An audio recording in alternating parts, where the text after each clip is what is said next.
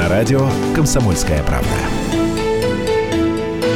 Здравствуйте, час дня в Москве. Начинается программа «Личные деньги». В студии Евгений Беляков, редактор отдела экономики. Здравствуй, Женя. Добрый день. Екатерина Шевцова, это я и Сергей Макаров. У нас сегодня в студии замдиректора Института финансового планирования. Добрый, Добрый день. день. Да, поближе к микрофончику. Хорошо. У нас сегодня очень много тем разных. Мы сегодня обязательно поговорим о налоговых вычетах. Оказывается, это касается очень-очень многих.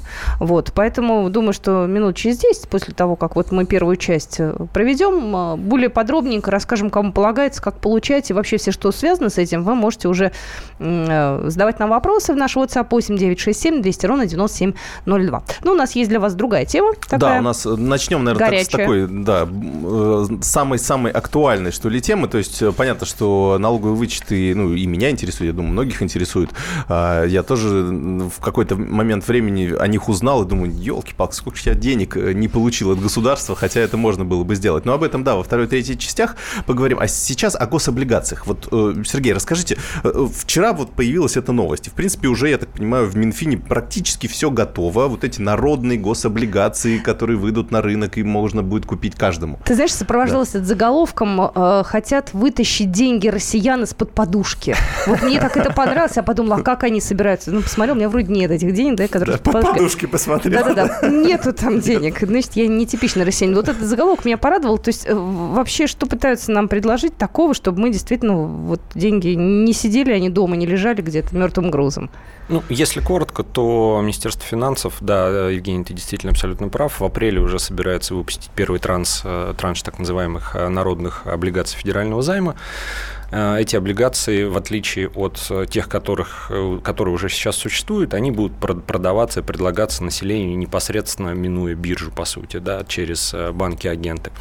Э, Это какая-то такая промежуточная история между депозитами, э, ставки по которым уже падают, да, и какими-то уже более там, э, интересными рыночными инструментами, типа тех же облигаций федерального займа или корпоративными облигациями. А вот так, если понять, в чем все-таки разница между гособлигацией и депозитом? Потому что их будут распространять, получается, через госбанки, сказали пока. Да. Ну вот, грубо говоря, пришел я в госбанк, есть у меня депозит, есть гособлигации. Я вот думаю, а а что мне выбрать? Как бы в чем разница такая? Это, собственно, разные абсолютно да, инструменты. Они э, одинаковы только в том, что вы даете в долг кому бы то ни было. То есть в случае банка, э, когда вы кладете деньги на депозит, вы, по сути, отдаете деньги в долг банку, за что он вам, собственно, сверху платит проценты. Да? В случае, когда вы покупаете облигацию, вы даете в долг государству. Вот, а тут уже интересно, мы сидели вне эфира здесь обсуждали, и многие сказали, я государству не дам в долг, я государству не доверяю. Вот Вот, э, была надежнее такая было? позиция, на самом деле, да, да. Что надежнее получается? Ну, э, то Где есть- гарантии, и стоит ли вообще По, сейчас... по сути, банк это госбанк. Ну, Ну, вот, то есть, грубо если мы говоря, берем депозит в. Сбербанке, Да, да, депозит в ВТБ, депозит в Россельхозбанке и Да, так да. далее, то есть это Мгм. банки с госучастием, в которых так или иначе какая-то доля государства. Да? То есть представить себе гипотетическую ситуацию, когда что-то случается с там, дефолт там, у государства, да, ну тогда очевидно, что и с банками будет не очень хорошо. Ага, Я так понимаю, что э, гособлигации вот на, э, на этом э, рынке, да, ну, если мы действительно берем ставки, например, в госбанках, то если гособлигации предлагают, вот смотрю, 8,5% годовых и на 3 года еще, насколько это выгодно по сравнению как раз вот с этими депозитами? То есть понятно, что надежность мы примерно оценили, да, ну, наверное, и там, и надежность там плюс-минус нормально. одинаковая. Да. Я, Мгм. Можно так сказать. Э, Даже, скорее всего, по ОФЗ я бы сказал, что надежность выше, чем э, в банках. Ну, поскольку банки это все-таки получастные структуры, да, а ОФЗ э, это займ государства, это там если, мы, Да-да-да. д- е- если мы априори применяем да, теорию, что мы доверяем госбанкам, то, наверное, мы в какой-то степени должны доверять государству и, в общем, можем считать это более надежными. С точки зрения доходности, они действительно чуть выше по доходности. То есть средняя ставка по депозитам сейчас на февраль порядка 8% годовых. Мгм, уже Но Ну, это меньше. средняя ставка, да, она, если брать те же госбанки, то там очевидно, что они меньше. Там 6-7%. Мгм. А есть ли какие-то подводные Облигации камни? это сколько я? 8,5. Восемь в с среднем. половиной. Да, и на 3 года получается. Вот, но, но там есть... Но там есть вторичный, ну, то есть не совсем вторичный рынок, то есть там будет возможность эти облигации э, вернуть, собственно. Мгм. То А есть как, получить заранее э, э, э, с- номинальную Э, стоимость. Правильно я понимаю, что здесь э, э, не 8,5% мы получим, ну, мы привыкли в банк, приходишь, если такая ставка, все, через год получаешь уже, ну, вот на, на те же 8%, такая ну, с- простая математика. Есть Здесь я правильно понимаю, что нужно будет еще подоходный налог платить или нет? Неправильно, здесь тоже подоходного налога не да. будет. Да, ага. точно так же, как у существующих ФЗ, они не облагаются НДФЛ mm. подоходным налогом на инвестиции, ну, собственно, поэтому... То есть, если мы покупаем акции и облигации ну, каких-то частных компаний, то они облагаются налогом, а если государственные облигации, то получается нет? Купонные выплаты по корпоративным mm. облигациям, они, да, они облагаются налогом, ну, доход, да, а вот... Э, а, ой, как хорошо, так 8,5 это хорошо. У это... меня... У меня я, кстати, уже готов тоже купить, как и Силуанов. Я, знаете, я... Слушайте, Силуанов, э, я не знаю, не всегда я ему верю, извините, э, три года это, в принципе, приличный срок, да, да, у нас э, всякое может быть, да, и у ну, нас, ну, в общем-то, и министров можно. сажают, и вообще всякое бывает. То есть насколько мы можем доверять, что за эти три года ничего не случится, что правила игры не изменится, эти восемь с половиной не превратятся там в какие-нибудь семь с половиной.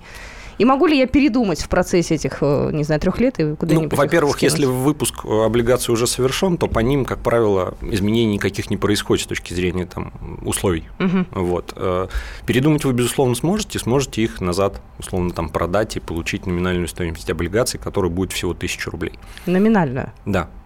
Понятно. А что касается э, вот купонного, вот этих купонных выплат, то есть что это такое? То есть, э, грубо говоря, на какой-то мой э, счет будет капать, не знаю, каждые три месяца или каждые полгода или каждый год вот какая-то определенная сумма? Насколько я понял, у планируемого выпуска э, будет именно полугодовой купон, то есть раз в полгода будет выплачиваться сумма, исходя из расчета там угу. определенной ставки. Опять же, насколько я читал, там ставка будет расти постепенно, то есть 8,5% это средняя. То есть в первый год она будет меньше, в последний год она будет больше, что в среднем составит 8,5. А, вот так вот. Да. То есть это чтобы такая замануха, чтобы побольше чтобы денег... Под, подольше, подольше держали. А, вот оно. Я, я знал, что есть какая-то... Да вот есть, там. конечно. Вот и я думала, у нас сообщение приходит, здравствуйте, лучше держать деньги при себе, не давать никому в долг, ни банку, ни государству Виталий из э, Крыма. Ну, а, это ну, нормальная позиция, многие люди так живут. Почему нет? Но с другой стороны, если за этот долг платят проценты. Ну, так, а, нет, ну, а что они лежат дома? Ну, это же мертвый груз, они же не зарабатывают. груз, это инфляция. Тоже, тоже вариант. Вообще, вот если сравнивать ну, с другими государствами, да, наверное, у нас э, вот этого механизма, в принципе, не было. Ну, то есть можно было, конечно, через брокерский счет покупать те же самые ОФЗ, а, э, ну, получать с них вот э, так называемый купонный доход, но вот количество населения, которое пользуется брокерскими счетами, оно, конечно, такое очень маленькое. Да. А вот насколько этот механизм механизм через, э, ну, получается, банки-агенты может э, действительно стать ну, таким прорывным, непрорывным, ну, то есть, чтобы большое количество народа вышло на этот рынок.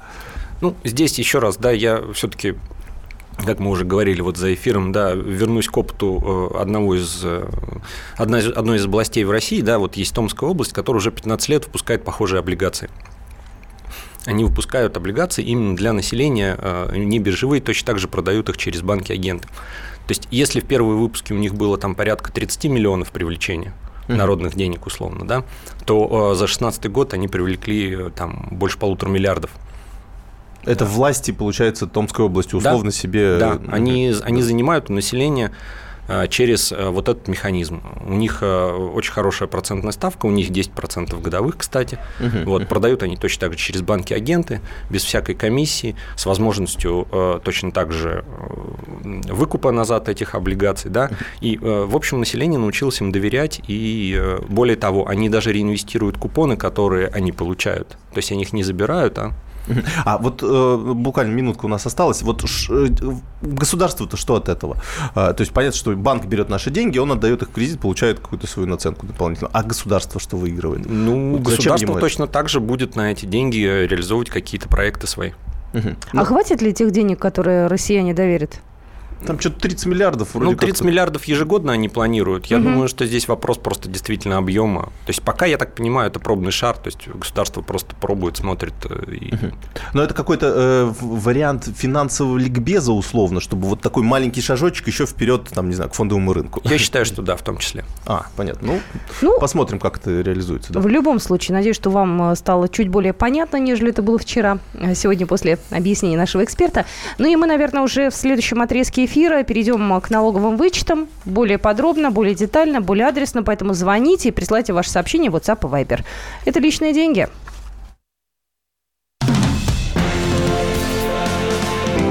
Личные деньги.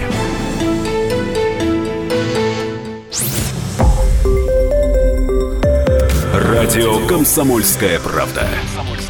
Более сотни городов вещания – и многомиллионная аудитория. Калининград 107 и 2 FM. Эм. Кемерово 89 и 8 FM. Эм. Красноярск 107 и 1 FM. Эм. Москва 97 и 2 FM. Слушаем всей страной.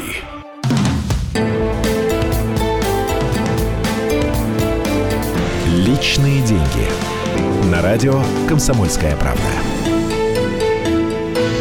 Добрый день, это «Личные деньги». Сегодня в студии Евгений Беляков, редактор отдела экономики «Комсомольской правды». Я Екатерина Шевцова, Сергей Макаров, замдиректора Института финансового планирования. И сегодня мы поговорим о налоговых вычетах. Напоминаю, наши контакты 8 800 200 ровно 9702. Телефон и 8 967 200 ровно 9702. Это наш WhatsApp и Viber.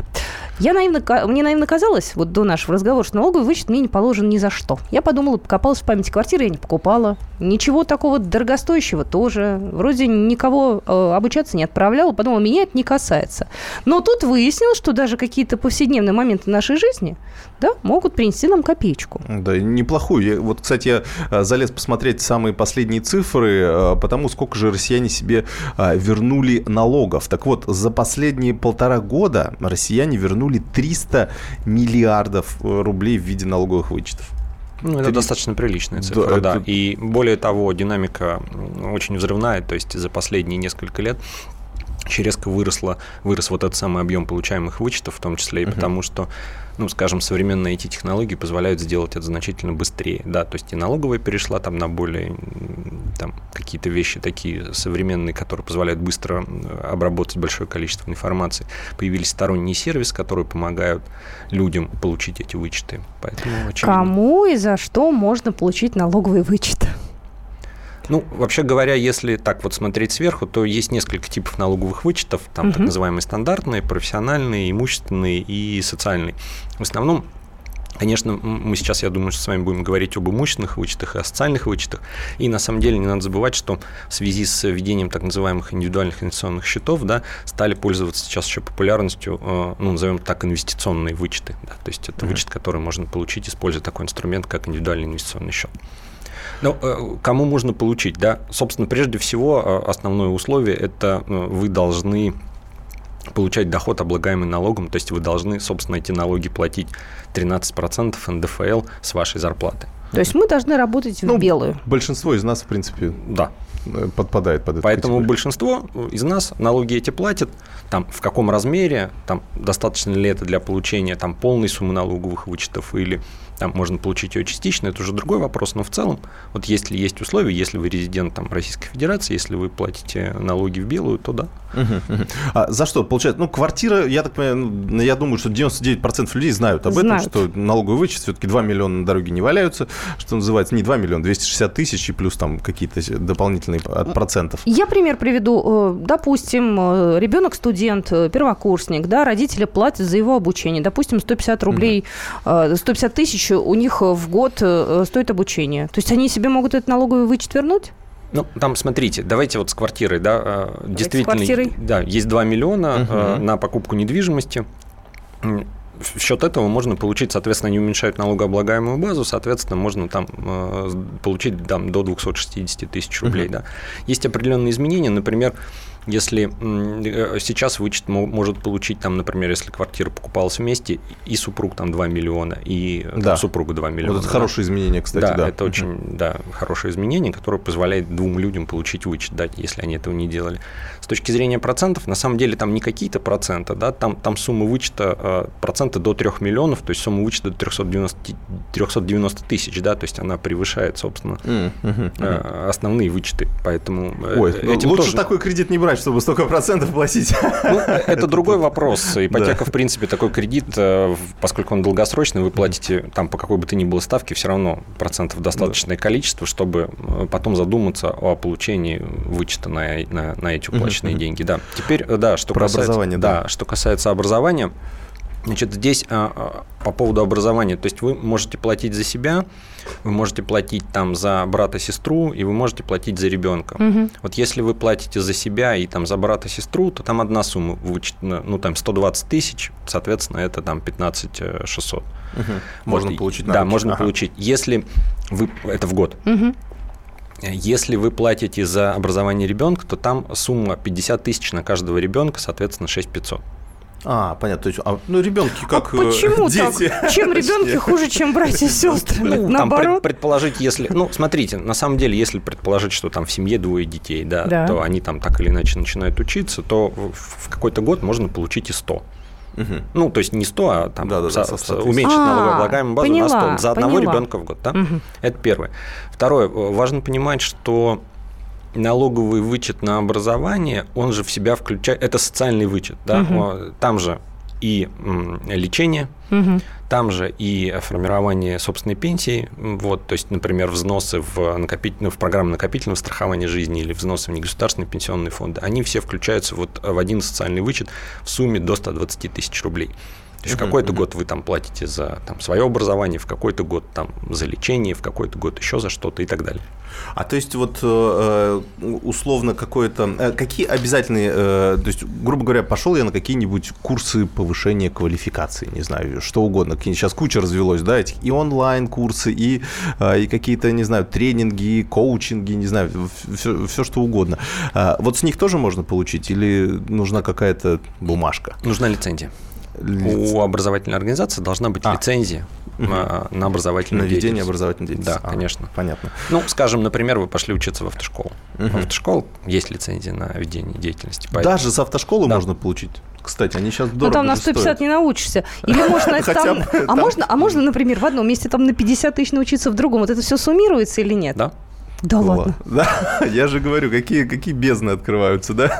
Возможности для того, Ну, чтобы то есть вы можете суммировать, еще раз повторюсь, да, образование, лечение и э, формирование собственной пенсии. Все в один год до 120 тысяч уменьшает налогооблагаемую базу, то есть максимум вы можете получить 15 600 в год. Так, вот, допустим, я все это подсчитала, я поняла, что я имею право на налоговый вычет, мне куда дальше идти? И Да. с какими документами? Что мне делать? Ну, дальше, во-первых, декларация 3 НДФЛ, то есть декларация о ваших доходах. Мгм. Вы запол- э, и расходах. Вы Мгм. заполняете, вы на прошлой, как мне э, Да-да-да. сказали, неделе, как раз э, Обсуждали, да, с коллегами из декларации, да. налоговых органов, обсуждали те самые декларации, которые нужно заполнять для того, чтобы получить эти вычеты. Ну, получается, нам сначала в бухгалтерии 2 НДФЛ получить. 2 НДФЛ – это а потом- справка о да. доходах, 3 НДФЛ – это декларация, плюс соответствующие документы, которые необходимы, ну, подтверждают то, что вы произвели данные расходы. Э, Плюс копии, возможно, лицензий медицины, ну, невозможно, копии лицензий на образование, копии Мгм. лицензий медицинских и так далее. Да? То есть, э, чтобы у налоговой э, инспекции не возникло вопросов, что вы все эти расходы Мгм. действительно Ну и оригинал совершили. квитанций, да, получается. Да, и, Ага. безусловно, это вариант, это оригиналы квитанции на то, что вы эти расходы совершили Мгм. и совершили именно сами. Мгм. Со всей этой кучей бумаги мы идем в налоговую, получается, По да, месту жительства. Да, Ага. А, или э, онлайн э, можно это тоже подать. Вот э, через личный кабинет налогоплательщика. Как это как-то. кучу справок это все онлайн подавать? Ну, я вот, меня вот этот смущает. Меня А тоже смущает. С одной То стороны, То есть меня просто, меня вот всегда что останавливало, что это нужно, во-первых, ну то есть время же тоже деньги получается, да, то есть это же надо все это сначала собрать, саккумулировать, как-то правильно сделать, потом прийти, потом э, тебе скажут, а нет, справочки не хватает. Здесь вот Сидор Петрович должен расписаться. Идите назад. Вот, а идешь назад. Ну, в общем, это тратишь несколько дней, в итоге думаешь, Ну, вот мне стоит оно того, 15 тысяч. да, или 6, например, тысяч. Вот.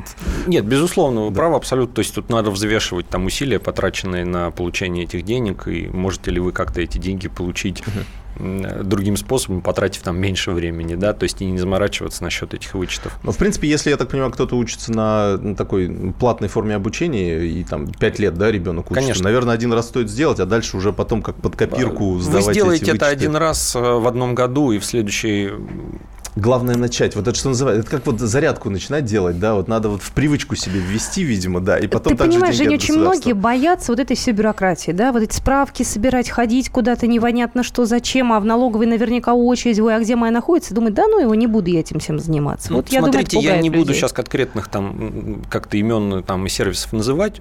Но, в принципе, уже существуют э, какие-то сервисы, А, посредники, точно. которые Помогают. помогают все это сделать за достаточно разумное вознаграждение. Мгм. То есть ну, там в районе тысячи рублей где-то, Да, да. плюс-минус. То есть вы, они вам скажут, что нужно, они вам скажут, там, как предоставить, они вам вы это все им отправите, там, сначала в электронном виде, сканы, они все это подтвердят, они помогут вам отправить, поэтому э, это, собственно, почему, да, количество угу. получаемых а, денег увеличилось. Понятно. Потому есть... что появились люди, для которых это такой вот, ну, какой-то бизнес небольшой.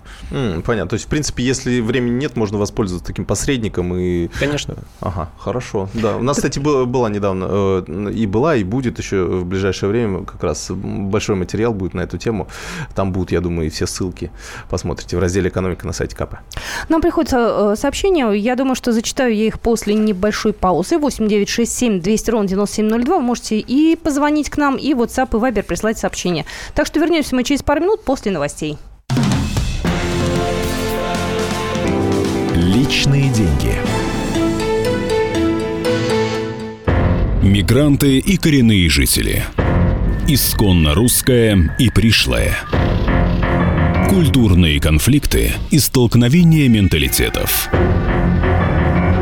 Пресловутый НАЦ-вопрос встает между нами все чаще и острее. Ставим его ребром на радио «Комсомольская правда». Программу «Национальный вопрос» слушайте каждую пятницу после 7 вечера по московскому времени.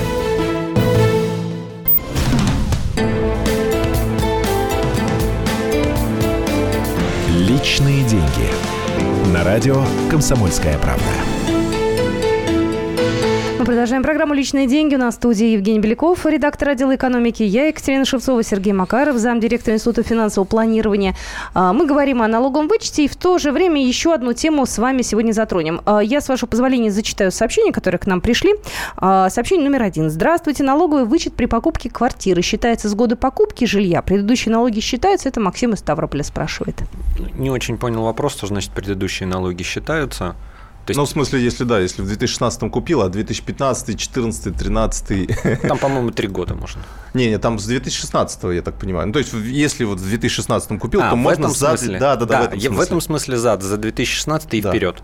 Ну да. Так, есть... еще сообщение. А, скажите, пожалуйста, приобрел квартиру в ипотеку в пятом году. Зарплата на тот момент была серая, но небольшой официальный оклад тоже был. Можно ли на что-то надеяться? Ну, в принципе, надеяться можно. Там единственное важно помнить, что в тот момент были, по-моему, другие э, цифры по вычетам, по-моему, в районе миллиона рублей тогда была сумма. Если не 600 тысяч, кстати, 600 на тот тысяч, момент. по-моему, да. до 2002, с 2003 а, быть, по да. 2007 угу, была угу. миллион, и дальше уже была там 2 миллиона, да. Поэтому надо посмотреть, какие есть документы, вот, надо посмотреть, какой доход сейчас, и, в принципе, еще раз, да, лучше обратиться как раз к специалистам, ну, которые ну, в налоговую, точно все да. скажут, да. Ага. Минимум еще проконсультироваться в налоговую. Тоже хороший вопрос. Пенсионеры могут получить вычет? Пенсионеры не платят налоги. Поэтому не могут. Да. Да, к сожалению. Ну, получается, ну, если они работают где-то, если да. это работающий пенсионер. Ага, ну, тогда могут. Конечно. Ну, то есть, еще раз, основной критерий – это уплата налога 13% НДФЛ, чтобы было что возвращать. Не платим налоги, не получаем вычеты. Да, Все. можно оформить, соответственно, на, не знаю, на сына, на внучку, ну, если есть ну, такая потребность. Там здесь уже какие-то есть там варианты действий, да, когда можно играться вот с оформлением, еще что-то, но в целом, если Мне напрямую, вот то да. Интересно вот эти два ну, таких инвестиционных, да, э, что называется, инструмента. Мы поговорили о таких непосредственных тратах, да, покупка жилья, социальные вычеты, э, инвестиции, э, образование, точнее, и здравоохранение. А, вот первый по поводу накопительных дополнительного вот, страхования жизни, да, или как он. Сейчас, я смотрю, достаточно популярный продукт стал. Ну, многие банки стали его, по крайней мере, предлагать, ну, в какой-то кооперации с теми или иными страховыми компаниями. Да. Вот, вот это, это что такое? Вот стоит ли этим заморачиваться? Ну, особенно, ну, что меня э, зацепило, это возможность вернуть. То есть, грубо говоря, я им 100 рублей дал, они мне э, еще потом 13 сразу мне назад вернули, а 100 рублей мне на счете-то, между прочим, и осталось. То есть, это такая 13-процентная доходность, можно сказать, с вложенных средств. Ну, сейчас, да, давайте, то есть если мы говорим о накопительном страховании да. жизни, то это, как правило, инструмент, ну, он может использоваться как инструмент формирования пенсии, то есть покупаются специальные там э, продукты, предназначенные для того, чтобы там какое-то достаточно долгое количество времени вкладывать деньги, и в момент наступления там угу. определенного срока, да, вы назад вот э, из этой накопленной суммы будете получать там ренту. Ну, то есть мы, грубо говоря, э, хотим прибавку к государственной пенсии. Государственной... Да, это один из инструментов, там не очень высокая доходность, но там есть два плюса у этого инструмента, там, во-первых, это возможность как раз получения в рамках вот этих 120 тысяч там налоговых вычетов, да. Угу. А второе – это э, там есть так называемая опция защиты э, взносов, да, это в случае, если с человеком, который купил вот эту программу, что-то случается, да, и это попадает под страховой случай, страховая вот эти вот взносы до окончания действия программы формирует за него.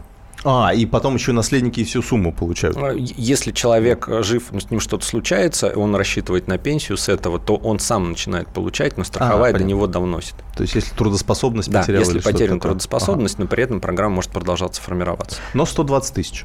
То есть, грубо говоря, есть смысл, получить, чтобы получить максимальное количество вычетов, нужно вкладывать условно 10 тысяч в месяц, да, не больше. Ну, можно больше, конечно, но... Ну, тут скорее там надо рассчитывать не исходя из вычетов, а исходя из тех целей, которые стоят перед вами, сколько вы хотите на пенсии получать в, в, в качестве прибавки. Угу. А вот эту опцию уже использовать просто потому, что она есть. У меня последнее уточнение по поводу вот этого страхования жизни. Вот сколько, э, ну, грубо говоря, какой процент от своих, э, не знаю, доходов лучше э, в это дело вкладывать? Ну, условно, да, там 5%, 10%. Мы же еще там, условно, на депозите что-то храним, откладываем на ту же самую квартиру, по которой вычет потом будем получать и так далее. Вот накопительное страхование жизни есть какой-то, ну, условно, ну, доля? Ну, я как раз не очень люблю вот эти вот доли, потому что они очень индивидуальны и очень сильно зависят от цели человека, то есть сколько ему хочется получать в конце mm-hmm. с этой программы. То есть мы от этого идем.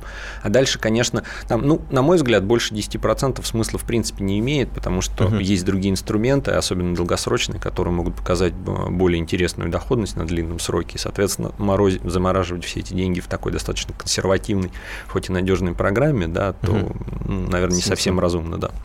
Ну, тут интересуется, можно ли получить налоговый вычет, если 46 тысяч рублей на учебу тратится в ну, год. Ну, 46 это... Ну, можно же. Ну, почему нет, конечно. Можно, да? До 50 же. До 50. Да, и до 120. Но это на ребенка, ну, да. соответственно, да. Ну, в общем, знаете, это просто потому, что многие для себя только сегодня открыли эту возможность.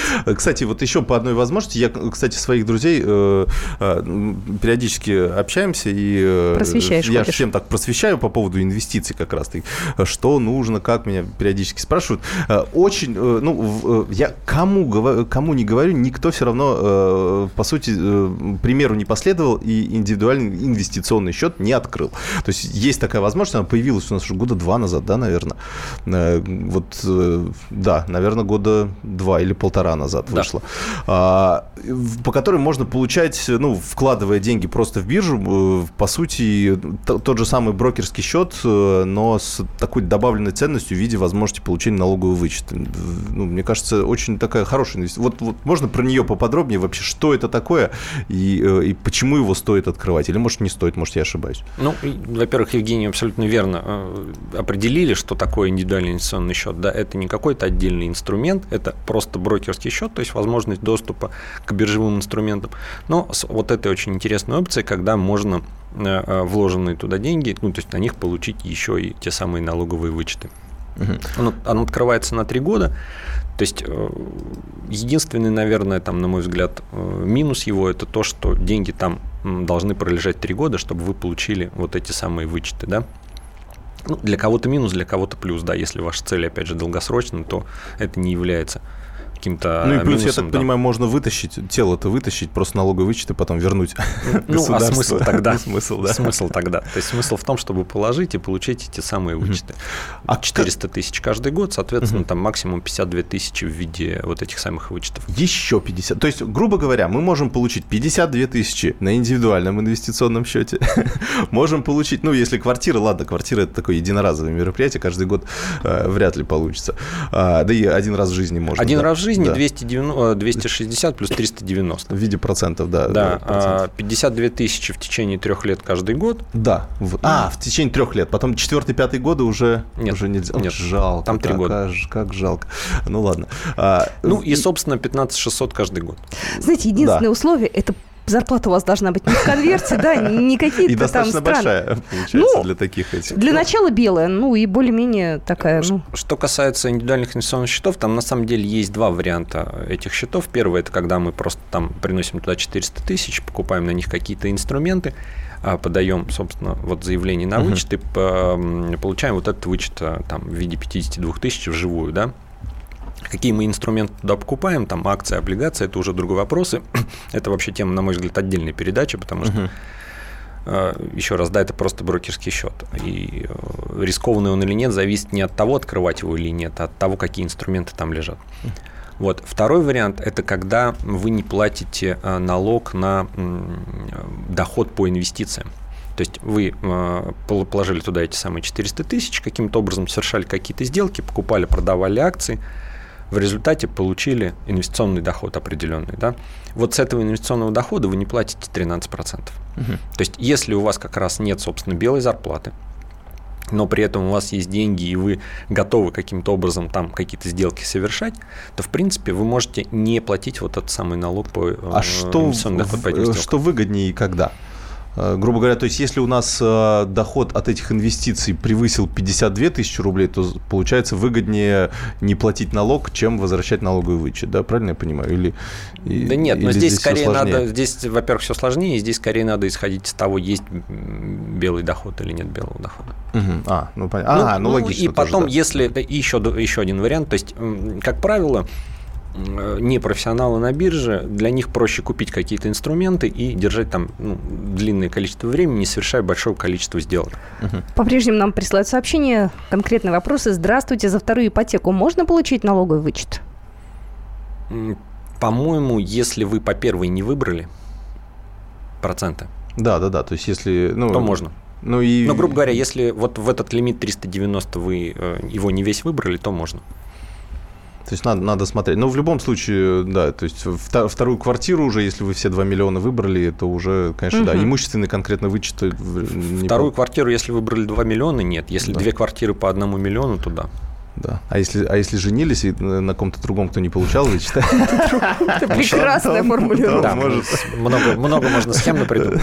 Так это ж можно тогда так вот всех друзей, знакомых перебрать. Да. Ну, э, я так понимаю, что вот э, если к инвестициям как раз э, так закольцевать, да, вот этот вопрос с индивидуальным инвестиционным вычетом, то есть я так понимаю, что здесь можно обращаться в любую какую-то брокерскую компанию, да, как выбирать, в принципе, рекламы сейчас достаточно много, но вот кому идти, и на что не вестись, потому что, ну, вот я когда выбирал, то есть мне втюхивали какие-то ноты, что-то еще, какие-то пифы и так далее. Вот стоит на это вестись или, на, или нужно сказать нет?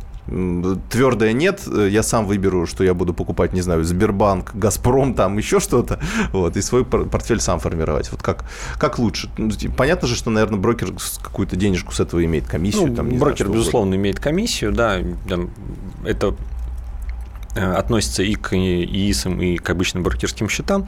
Соответственно, чем больше вы сделок совершаете, тем брокеру лучше, вне зависимости от их прибыльности. Uh-huh, uh-huh. А вот эти всякие ноты и прочие вот, которые, продукты, которые они нам очень часто предлагают, по крайней мере, вот ну, с ними нужно продуктов. очень аккуратно. Нужно... Это сложный инвестиционный инструмент, и здесь нужно смотреть, насколько вы вообще понимаете в том, что внутри этого инструмента. Потому uh-huh. что может быть запакована ну, такая ну, очень рискованная штука, которая uh-huh, там внешне может выглядеть э, достаточно безрисковой. Uh-huh. Самый простой, наверное, и самый популярный сейчас вариант при открытии индивидуального инвестиционного счета – это покупка тех самых облигаций федерального займа. А, кстати, вот те самые, да? Да, то есть это доходность в районе 8% годовых, не налогооблагаемая, и получение вот этого самого вычета в районе 52 тысяч. А мне больше акции нравятся. Мне вот и, и налоговый вычет, и дивидендная доходность, там, ну, если подобрать какой-то портфель 5-7% годовых, и плюс еще возможность роста. Это возможно, если а вы в этом немножко понимаете. Ага. Ну, Женя-то в этом много понимает. Ну, а вот человеку, который не разбирается, лучше слушать э, программу «Личные деньги» наших экспертов и делать правильное решение. Ну что, всем спасибо. Прощаемся мы до завтра. Да, счастливо. Всего доброго. До свидания. Личные деньги.